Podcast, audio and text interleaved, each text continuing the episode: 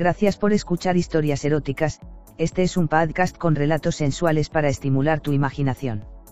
Si quieres interactuar con nosotros el correo electrónico es historiaseroticaspr.gmail.com, también en nuestras redes sociales, en Instagram como eróticas-historias, Facebook con barra historias eróticas, Twitter como historia erotic, en nuestra página web en historiaseroticaspr.us. Si quieres prestarnos tu voz para nuestras historias simplemente ponte en contacto. En nuestras historias podrías escuchar conductas sexuales de alto riesgo. Oriéntate con profesionales para conductas sexuales seguras.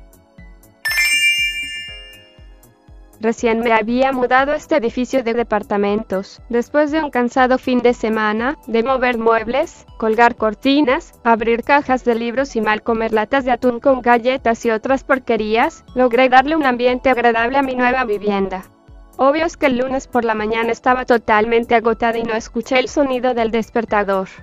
Con media hora de retraso, tomé una rápida ducha, me vestí con una falda corta y blusa ligera y salí corriendo hacia la oficina. Era tanta mi prisa que al doblar en el pasillo rumbo a la escalera, me estrellé contra un joven que venía en sentido contrario. Ambos caímos estrepitosamente rodando por el piso hasta acabar, él boca arriba y yo sobre él, a horcajadas, con la falda hasta la cintura y un par de botones de la blusa desprendidos. ¡Qué horror! ¡Qué pena! Dije mientras intentaba levantarme y acomodar mi ropa. El dolor de mi tobillo no me permitió moverme y me dejé caer rodando hacia un lado. ¿Está usted bien? Me preguntó con una voz profunda mientras se incorporaba. No, le respondí en un susurro, creo que me lastimé el tobillo, me examinó el tobillo unos instantes con ojos preocupados. Acto seguido me levantó en sus brazos y me preguntó que cuál era la puerta de mi departamento. Con dificultad abrí la puerta y me llevó al sofá. Signo de interrogación abierta. ¿Tienes algo de hielo? Guión. Me preguntó. Tienes el tobillo muy inflamado. No, lo siento, recién me mudé y con tanto que hacer olvidé poner agua en el congelador. Bueno, espera un momento e iré a mi casa por un poco. Mientras salía, aproveché para llamar a la oficina y avisar que no podría ir. Él regresó pronto y puso algo frío en mi tobillo. Se sentía bien. Bueno, yo me tengo que retirar, pero vendré más tarde. ¿Estarás bien? Sí, le respondí, gracias por todo y disculpa las molestias. Una vez que salió me quedé profundamente dormida en el sofá, hasta que me despertó el timbre de la puerta.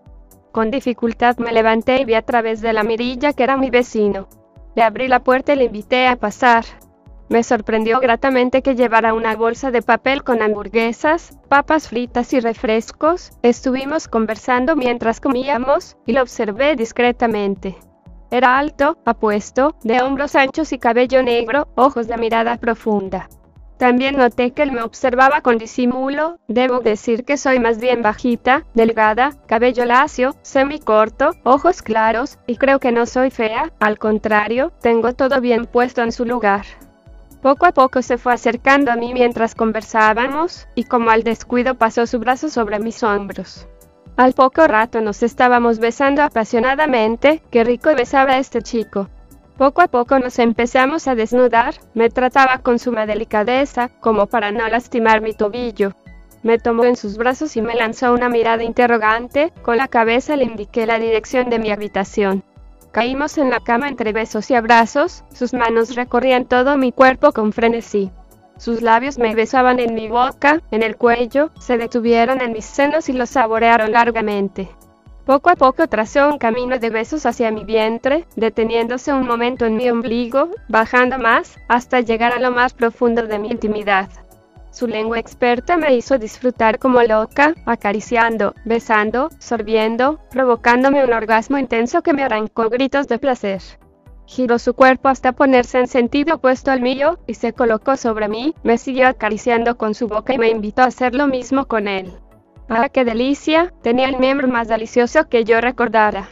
Estuvimos un buen rato, en un 69 perfecto, hasta que ambos alcanzamos de nuevo un magnífico orgasmo. Bebí su semen y él se recostó junto a mí, abrazándome. Permanecimos así un buen rato, incluso creo que me dormí un poco. Hasta que me despertó de nuevo con sus caricias. Me besaba con frenesí, acariciando mi cuerpo con sus expertas manos. De pronto me colocó boca abajo, sobre mis rodillas y codos, se ubicó detrás de mí y me penetró de una sola embestida. Ah, Ambos dejamos escapar un suspiro ahogado. Inició un vaivén de ritmo intenso. Su metesaca me volvía totalmente loca. No pude controlarme y empecé a agitar mis caderas estrellándome contra su cuerpo, mis gritos escapaban de mi garganta. Era la gloria, nuestros movimientos se hicieron cada vez más rápidos, más intensos. Pronto llegamos a un nuevo orgasmo, esta vez más intenso, más explosivo. Ambos dejamos escapar un grito al mismo tiempo. Nos desplomamos abrazados sobre la cama, llenos de sudor, satisfechos y felices. Nos quedamos de nuevo dormidos y al despertar volvimos a amarnos sin límites. Han pasado varios meses y la relación con mi vecino sigue a las mil maravillas. Definitivamente escogí el mejor edificio de departamentos para vivir. Gracias por escuchar historias eróticas, este es un podcast con relatos sensuales para estimular tu imaginación. Si quieres interactuar con nosotros el correo electrónico es historiaseroticaspr.gmail.com, también en nuestras redes sociales, en Instagram como eróticas-historias, Facebook con barra historias eróticas, Twitter como historia erotic, en nuestra página web en historiaseroticaspr.us. Si quieres prestarnos tu voz para nuestras historias simplemente ponte en contacto. En nuestras historias podrías escuchar conductas sexuales de alto riesgo.